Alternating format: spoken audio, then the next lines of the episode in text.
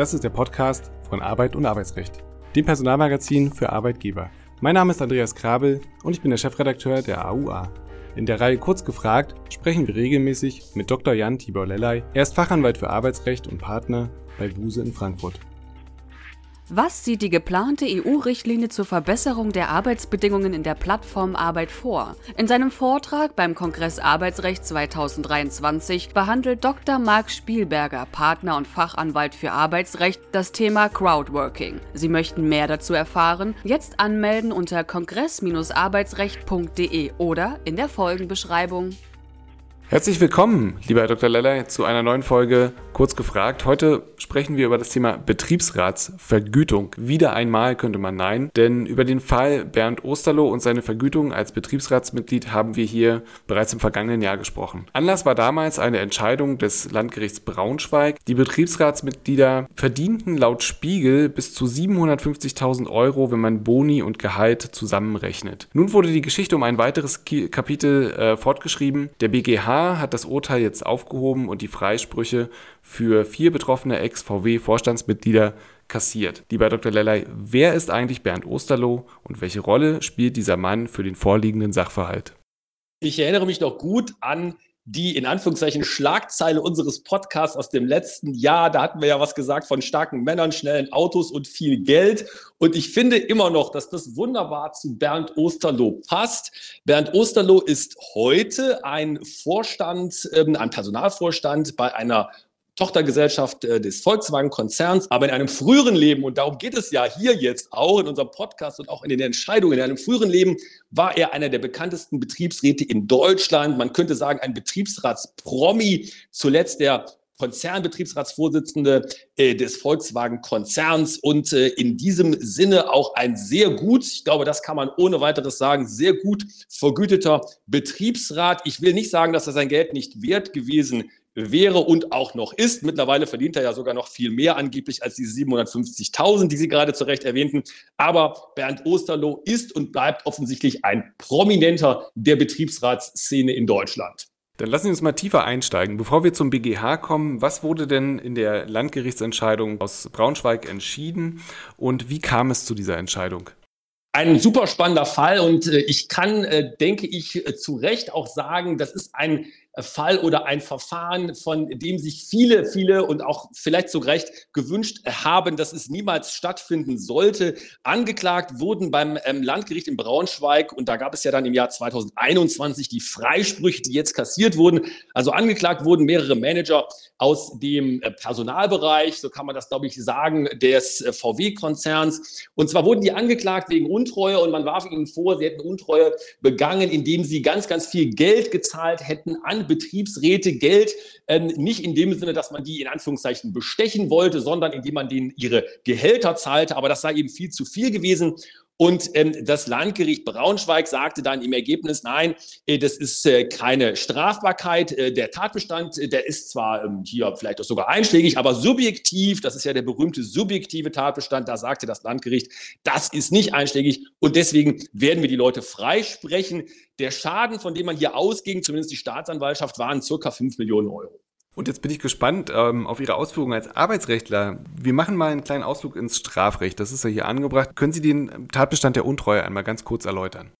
Ja, Gott sei Dank, Herr Krabel, haben Sie dieses kleine Kaviat eingebaut, Arbeitsrechtler. Deswegen lehne ich mich hier nicht zu weit aus dem Fenster. Aber dieses juristische Grundwissen habe ich dann, Gott sei Dank, hoffe ich zumindest noch.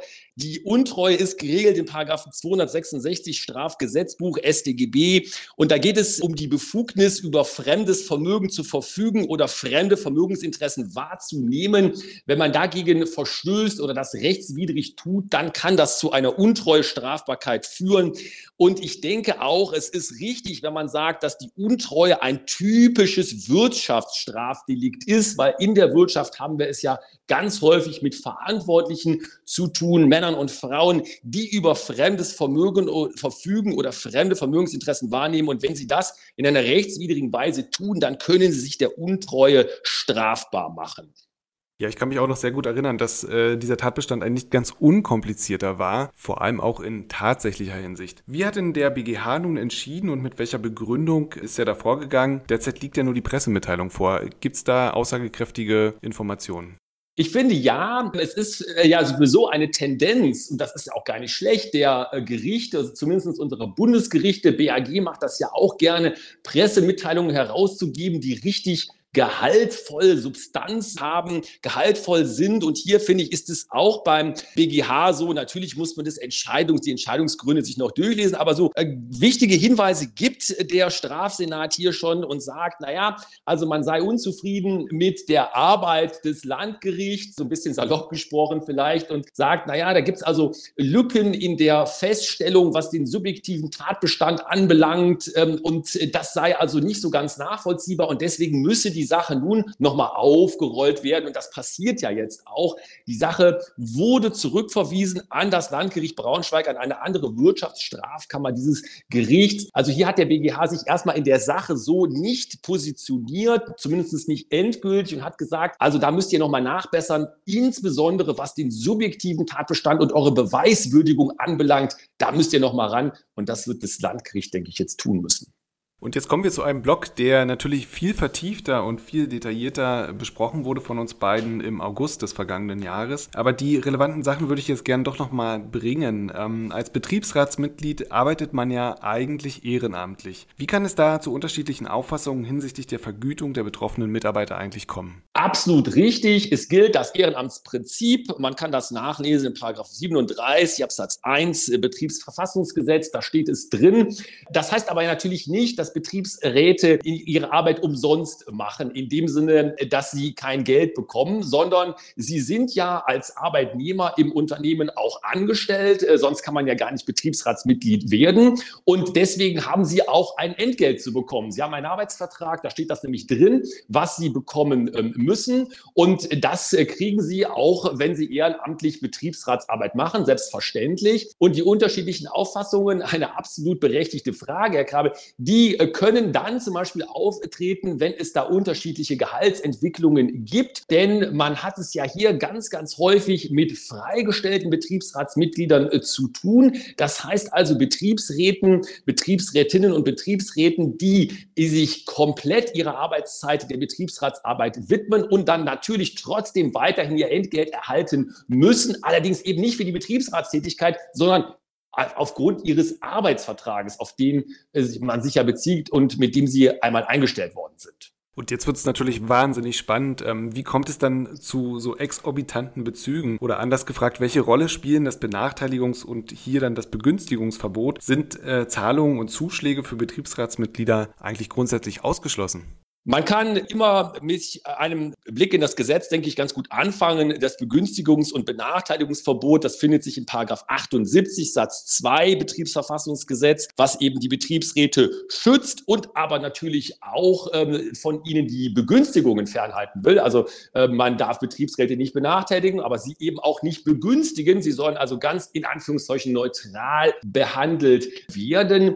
Und ähm, ich glaube, was auch wichtig ist, wir sprechen ja hier über den Fall Fall Osterloh, aber das ist ja eine ganz, ganz kleine Minderheit von Betriebsräten in Deutschland, nämlich die, die wirklich in riesigen, international, global agierenden Unternehmen arbeiten und ja wirklich teilweise Tätigkeiten ausführen, die fast schon managementähnlich sind oder fast gleich sind wie das Management oder vielleicht möglicherweise komplett gleich sind. Und ähm, dann hat man es hier mit solchen Leuten zu tun und dann kommt man auch häufig in die in Anführungszeichen Verlegenheit und fragt sich als Unternehmen, naja, kann ich das denn irgendwie äh, besonders honorieren? Kann ich da zum Beispiel etwas tun, um diese besondere Management-Tätigkeit besonders zu honorieren? Das Gesetz ist da eindeutig und sagt nein.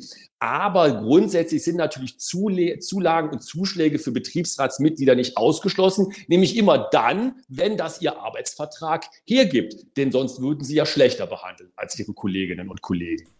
Und über die folgende Frage hatten wir letztes Jahr auch schon gesprochen, aber die ist wahnsinnig spannend. Vielleicht hat sich da auch so ein bisschen Ihre Meinung geändert oder das Meinungsbild insgesamt. Was spricht eigentlich gegen eine eigene, gesonderte und vielleicht nach oben offene Vergütung für vollzeittätige Betriebsratsmitglieder, besonders wenn wir jetzt uns in diesem Konzernumfeld bewegen?